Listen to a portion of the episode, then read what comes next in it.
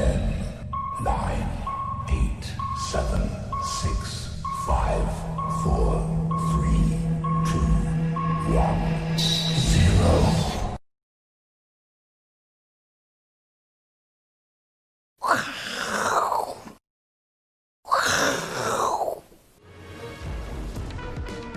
欢迎收看，我是金钱豹，带你了解金钱背后故事。我是廖路勉廖帅。好，那我今天呢，又是由我来代班当主持人哈。这个大 K 又进场了，呃大呃维修了哈。好，那我们先邀请了第一位来宾。好，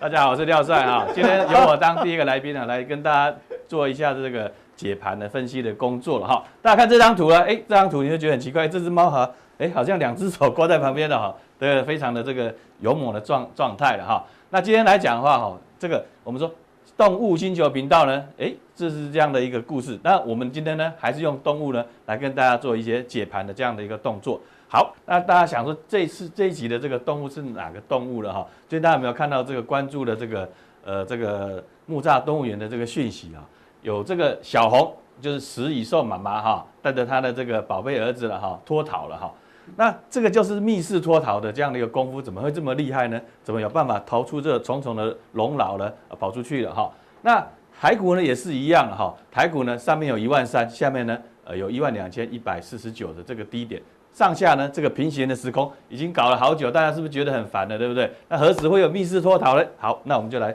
做一个分解了哈。好，第一个动作的话，我想大家来去看哈，当然这个十月三号这个川川普的。呃，这个选举日啊，可是呢，真正结果可能还会 delay 哦，哈，大家特别去注意。那目前市场的状况是怎么样呢？我们来看哈，就是说市场的这个到底恐不恐慌？美股的部分呢有反弹，那这个所谓的这个 VIX 恐慌指数，也就是说这个美国美股的这个恐慌指数呢，依然呢还是在低档，虽然有有勾上来，可是呢还没有突破的这个前高的这个状况，所以我想。整个市场呢，并没有说特别说哦，因为这个选情就有一个大幅资金撤出的一个动作了哈。那对台股，诶，虽然短线调节，可是呢，最近大家有没有发现到大幅的在外资在大幅加码这个日本的股票，所以呢，看起来呢，大概就是区域性的这个调节而已哈。那至于是说美股的部分，大家记不记得我上次跟大家讲了哈，这个纳斯达克部分哦，死亡交叉，月季线死亡交叉，你哦看起来很恐怖，对不对？但是呢，我上次跟大家讲说什么，就是 safe。对不对？所以呢，昨天呢还收盘还在创下新高。那费城半导体呢，前几天呢，呃也是创下历史的这个新高了哈。所以整体的科技股部分呢，还是一个强势的局面。那当然道琼呢上面会有一些压力的哈，因为担心的这个呃疫情呢，尤其是像昨天呢德国股市的哈二次的这个呃受到疫情的这个影响哈，那盘中有大跌的这个三个 percent。所以我想传产的部分呢，可能还是会有一个震荡的局面。不过整体来看的话，下面呢这个是一个均线。是一个往上的这样的一个衬托的这样的局面哈，看起来呢也不用太过的个这个担心了哈。好，那我们至于是说台股的部分呢哈，我想从几个指标的股票哈来看呢，可能你会就比较清楚和明了了哈。但台积电的部分呢，呃前几天连三黑了，今天呢一度反弹，可是呢最后又上收收收下来，可是呢基本上它还是在右上角的这个局面呢，大家不要忘记了哈。那至于说联发科，诶，我们上次跟这阿文师的哈有特别给他加持了一下之后，果然哈这个。近期表现不错，不过呢，近期呢也遇到什么七百块以上的这个前坡的这个套牢这个反压了哈，所以看起来呢也略有一个休息的这个态势。大立光更不用讲哈，以前我们在这个八月份这个九月份啊八月份的营收的时候跟大家讲说，苹果供应链里面呢，大立光那个营收根本就没有出现了一个拉货的一个现象，所以它这个整个一个。均线的盖头的反压哈是持续的一个弱势的哈，所以近近期虽然说哎跌升可能会有止跌，可是呢还是呢以站上这个五日线再来做一个考量哈。那至于说联电，我们说了哈，联电今天呢当然有一些这个后继无力的哈，受到什么台积电的法说什么影响？因为台积电说什么这个八寸八寸晶圆代工部分呢它不会涨价，台积电不涨价，那联电敢涨敢涨价吗？哦，基本上就会有这样的一个考量，所以。台联电啊略有个休息，不过长期来看的话，我说这个八寸厂这个产能哈，基本上还是吃紧的哈，所以可能呢，它这个整个短线上休息，我认为这个趋势呢还是偏多，所以类股结构部分我觉得还算是正向的，只有说这个大力光是比较差一点哈。那至于说行情上面的话，当然短线上呢，台股这两天已经跌破这个五日线了哈。那我们从昨天的一个 Put Call Ratio 来看的话，力多方的力道已经转弱了，也就说之前这个涨势呃呃来挑战一万三的时候上不去呢。就要往下的这个有一些压回的这个力道，那我们就来看 Put Call Ratio，来到一零六了哈。那今天呢，如果说不能再往上拉升的话，呃，基本上呢，它就是一个转弱的一个呃短线上转弱的一个讯号了哈。那至于是说大家关心的，我我在想说，哎，期货市场零和游戏，你说小台子散户多空比，你知道这个散户现在干什么呢？散户就这两天呢空单呢有在做一些回补的动作，所以我这样认为的哈，就是这个轧空力道没有持续了哈，它代表什么呢？短多呢这边会有一个休息或震荡的这个态势啊，这个是很重要的一个观点。那至于说大方向，我们当然来看了哈，恐慌指数当然没有，并没有说出现大幅的拉升啊，所以整体的市场风险或者是这种所谓的贝塔的风险呢，并没有说出现了很明显的一个一个态势。可是呢，大家别忘了哈，昨天呃前两天呢，这个央行总裁杨金龙说什么了？龙哥说，哎，这个央行的这个二十八块了哈，就认为是可能是一个常态，二八点多了哈，就是二十二八开头可能是常态，所以接下来可能呢这个。第四季呢，这个汇损哈，大家都要担心汇损的这个事了哈，这个会有一些影响面的一个发生了哈。那至于是说加权指数了哈，哦，他很讨厌看到这只鸭，对不对？哦，这个我说这个到底是什么烤鸭呢，还是樱桃鸭，还是什么鸭呢？不管那什么鸭，它就是鸭，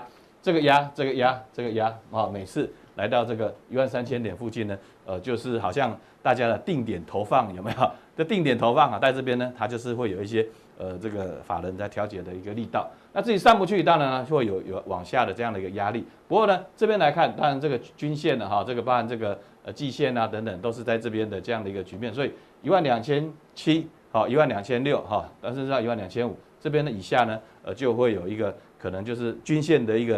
呃呃支撑了哈。那至于是说这两天筹码会有点凌乱，是重点在哪里？就因为外资调节，可是呢融资呢？呃，是在增加了哈，这个就是我们认为说，哎，短线上会有一些呃修正压力。那毕竟呢，跌破五日线，跌破五日线就是代表什么意思呢？就是短空嘛，对不对哈？所以多方呢，可能这边呢，哦，这个心态上呃要做一个调整哈。好，那至于是说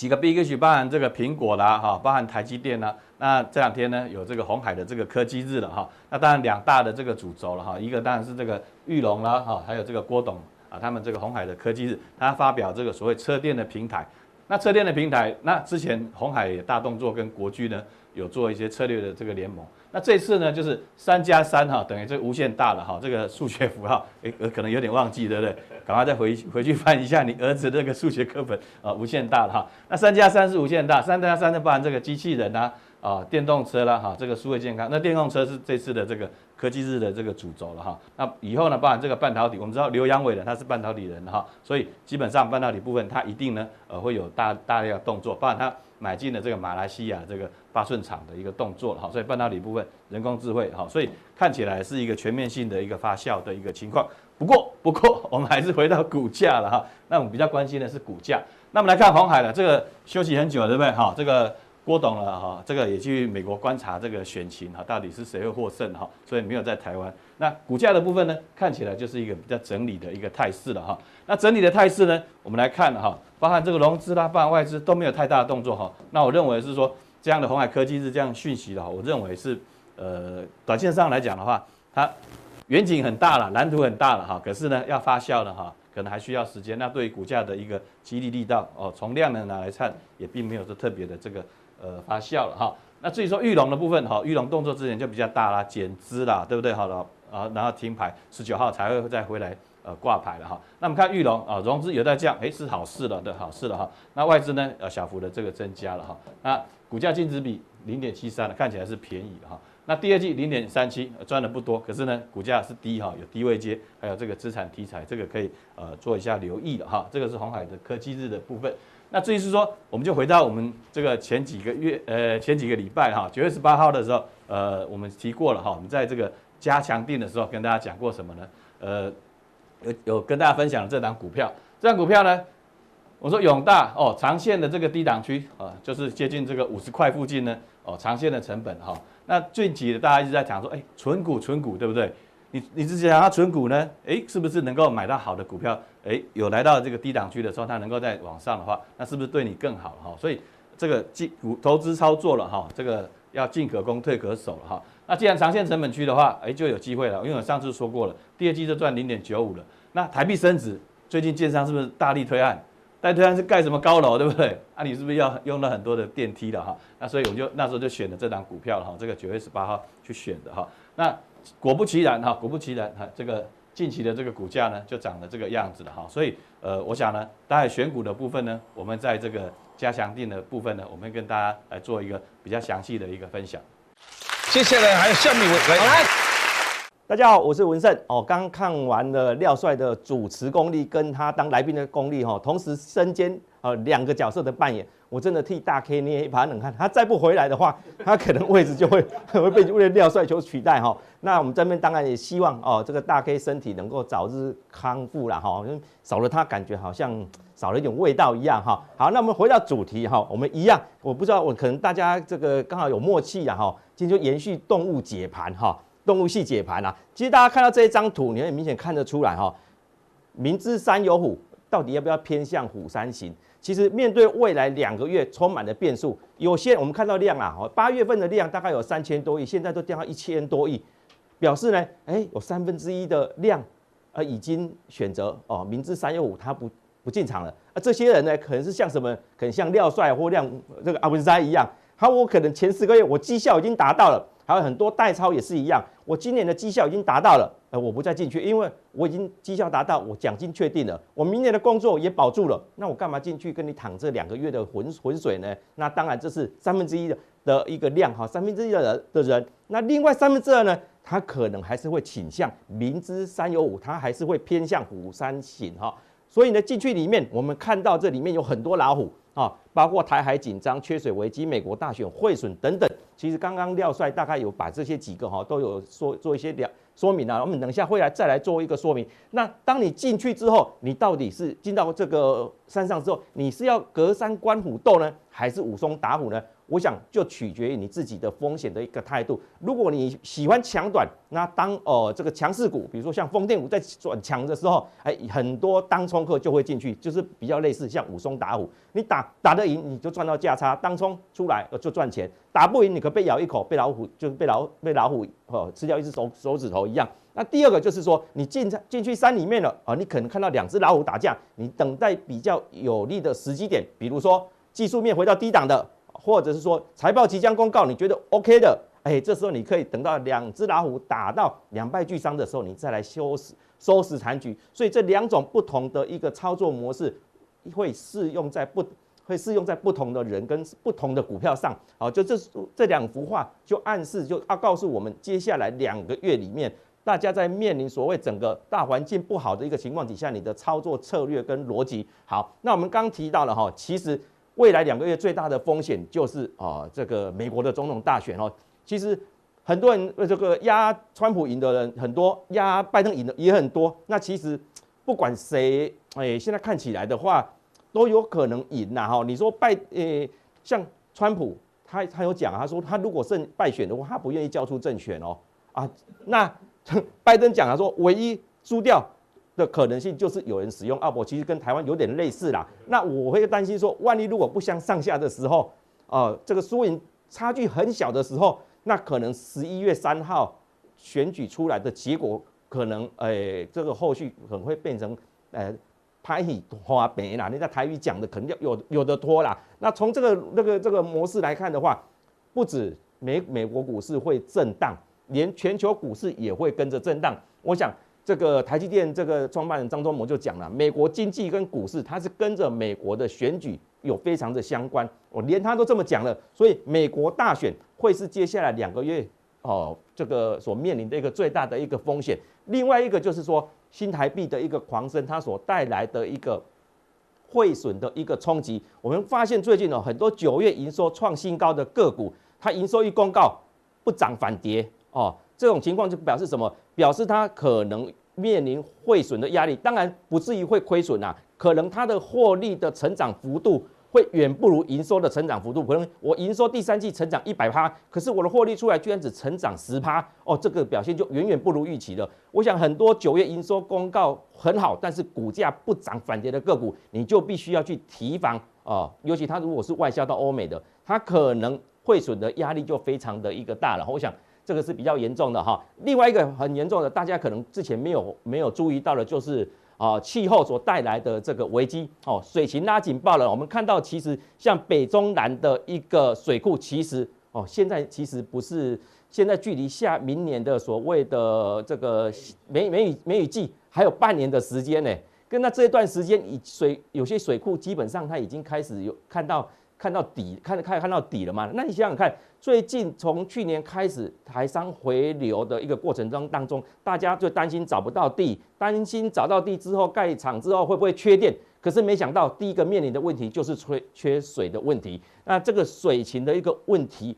我想，我想这半年来，如果说没有获得解决的话，你看哦，这个北部这边大概都是在桃竹苗嘛，很多电子公司哦，如果因为缺水，它造成了的一个生产线有一些停顿的话，对于业绩可能会带来意想不到的冲击。这是第二个我们看到的，对这个这个剩下两个月来哈，会比较不利的这个。变数的一个影响了哈，那另外啊，我们刚看到这个呃廖帅其实有讲了啦，我们其实我跟他看法差差不多啦哈，像这个道琼的话，其实它是从另外一个我们从另外一个角度来看啊，这个点其实过不去，跟它的量有很大的关系，两个高点它其实量都比现在来的大，所以它再上去的空间我想会相对有限。那至于会不会细明显的一个拉回呢？那当然。以目前哈这个川普把这个美国股市当做政绩来看的话，哦，应该不至于啦。但但但是我不敢完全的保证啦，只是说最好的形态哦，就是在这边做一个横向整理的可能性是比较高一点的哈。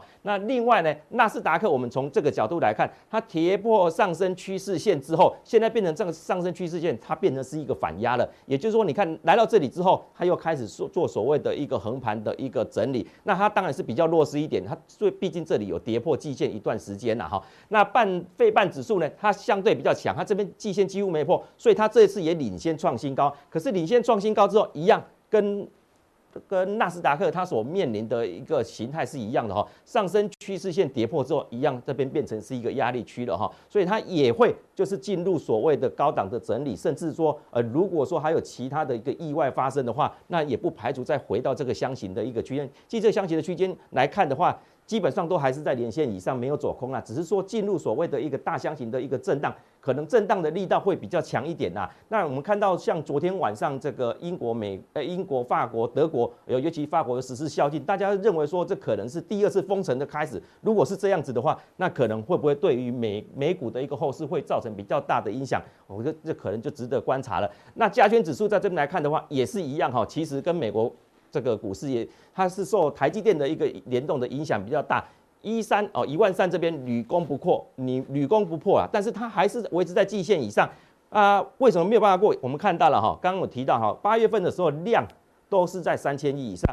现在大概都是在一千五到两千亿之间。我想少了这这些哈，就是少了我们刚刚提到的哦，这个明已经知道十九月呃十一月十二月比较不好的这些，而且有赚到绩效的投资人，或者是说代操，他们已经不进场了。他们宁可观望，等到这两个月明朗之后，我明年再来做布局了。那变成就是群有点类似群龙无首，只剩下台积电独撑在这边。那台积电以昨天的法说会来看的话，基本上哎撑起哦、呃，把整个相关的台积电供应链给带起来。那我想这是整个。哦，台股能够哦，在礼拜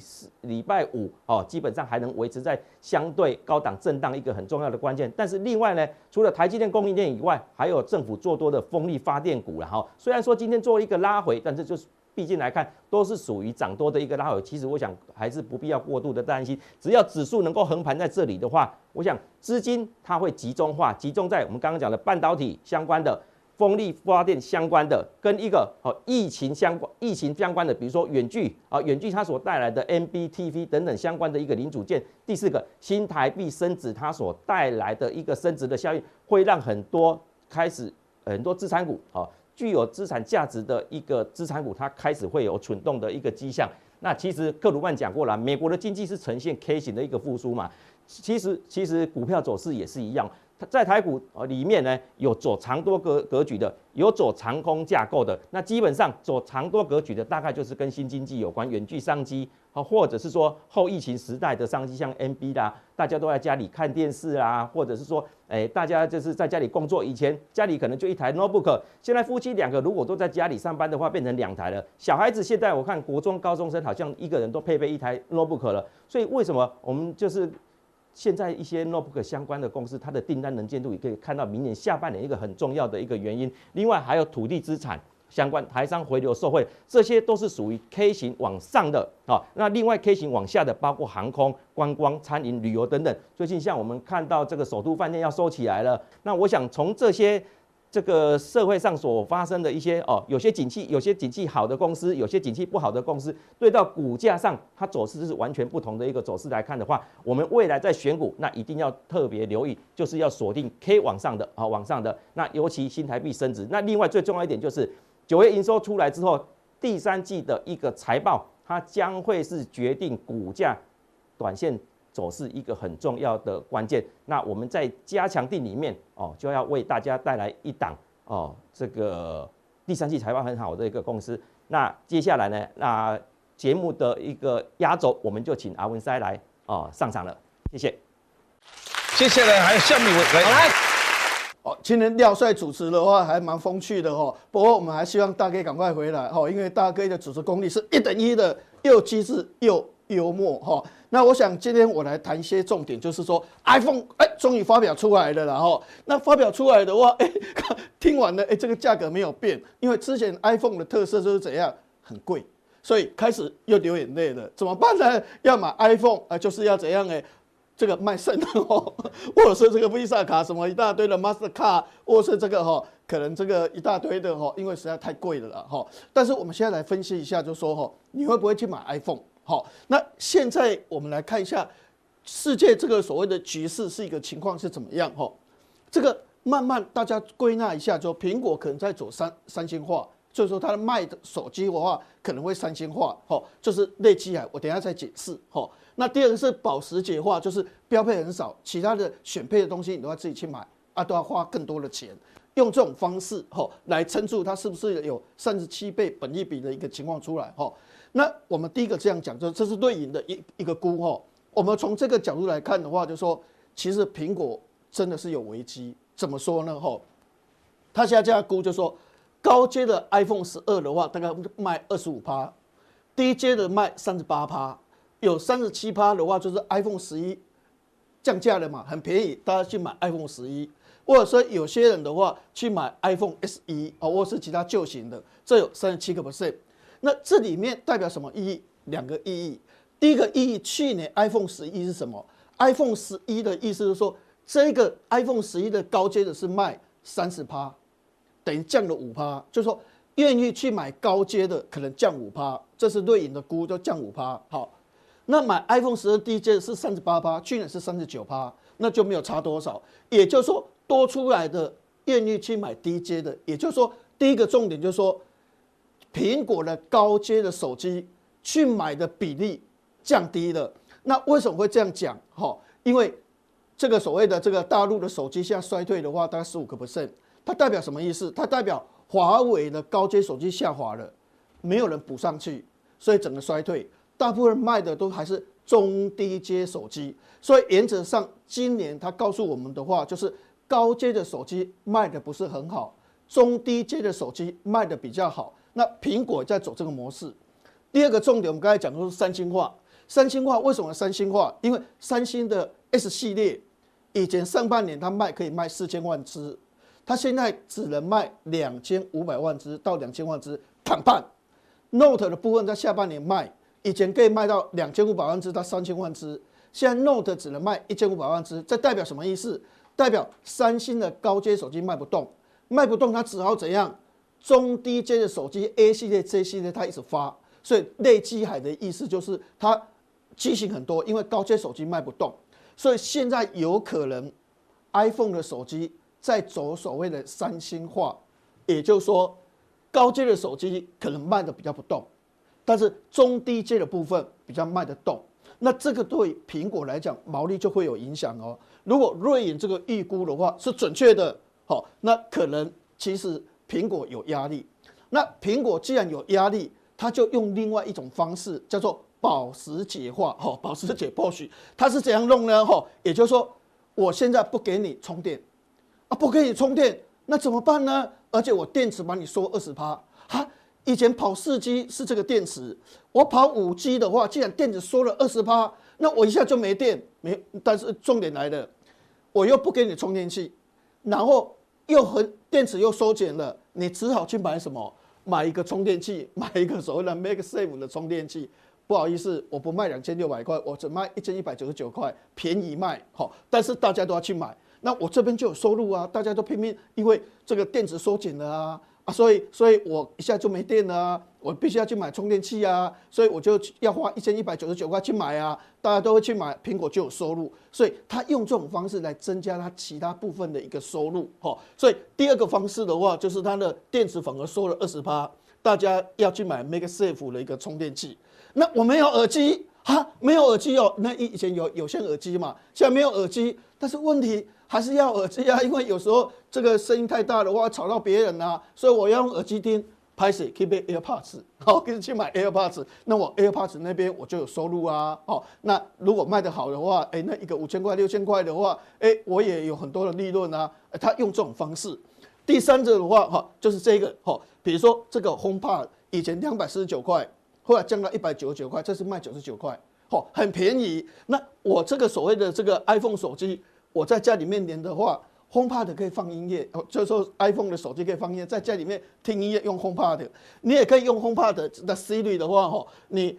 你太太如果有手机的话，你用 HomePod Siri 的话说啊，你人在哪里？哦，马上指挥他。你小孩子的话有 AirPods 的话，你现在有没有在做功课？哦，他 AirPods 就听到啊，爸爸你在叫我，爸爸你在叫我，哦，或者是说，哎，这可能是 Apple Watch，哎，他也会通知你，就说，哎，赶快回来吃午餐的，吃晚餐的怎样？所以它是一个家庭中心。因为以前二四九没人要买，一九九没人要买，因为大家可能会去买 Google 的，或是去买所谓的这个这个亚马逊、Amazon 的。他现在就来买九十九块的，所以他利用这种保时捷的话来增加他其他周边的产品的销售，那使得他的营收来增加。所以 原则上，他是用这种东西哈来避免他可能因为毛利的下滑而使得，而或者是销售的一个下滑的话，而使他获利下降。这是所谓的苹果的一个概念哈。那另外的话，我们这样讲就说，因为苹果虽然很贵很贵，大家要卖肾要怎样？但它这次的成本增加很多哈，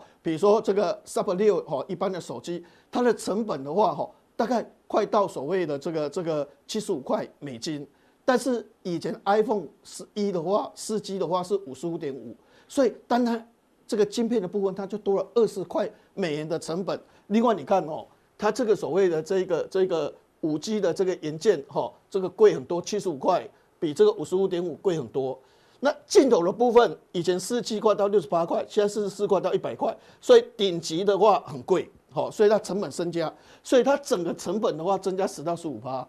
增加十到十五趴，它价格是没有变，好，甚至可能平均价格跌，因为汇率的关系，美元是贬值的，汇率的关系，所以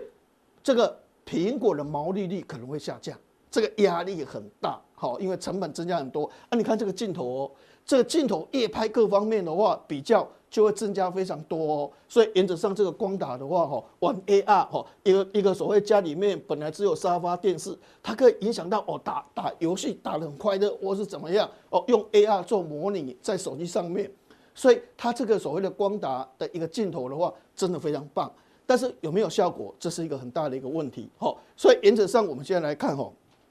过去苹果哈，它的这个所谓的这个。晶片的话都是当时最强的，比如说现在它用五纳米，别人还要用在七纳米，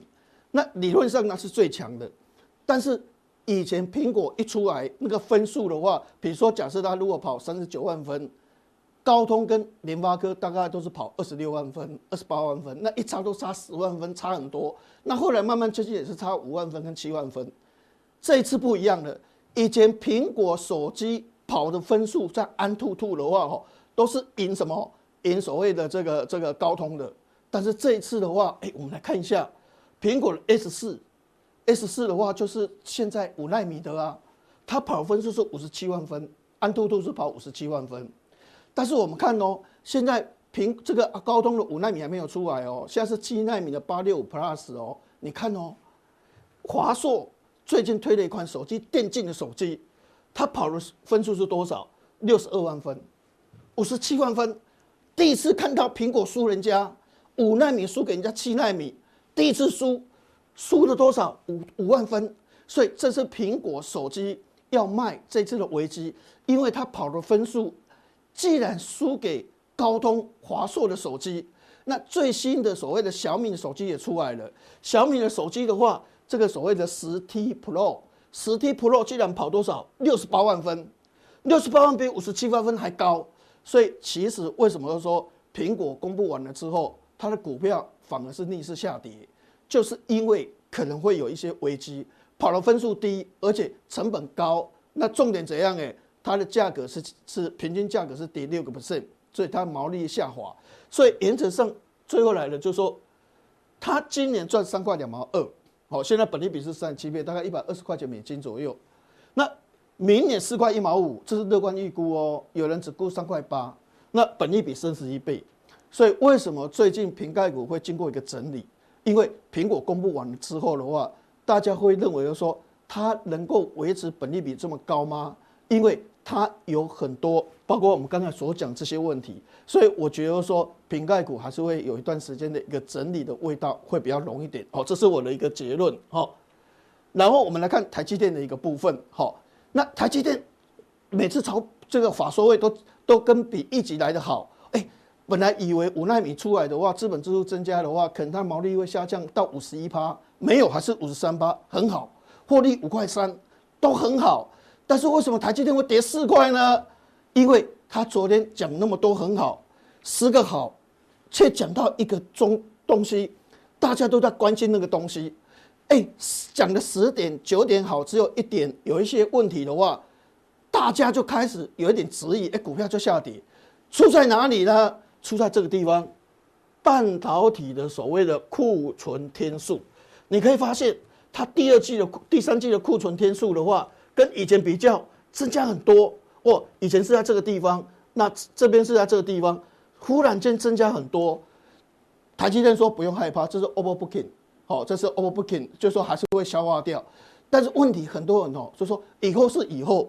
但是我现在先看这个数字啊，我的半导体的库存我却增加了这么多，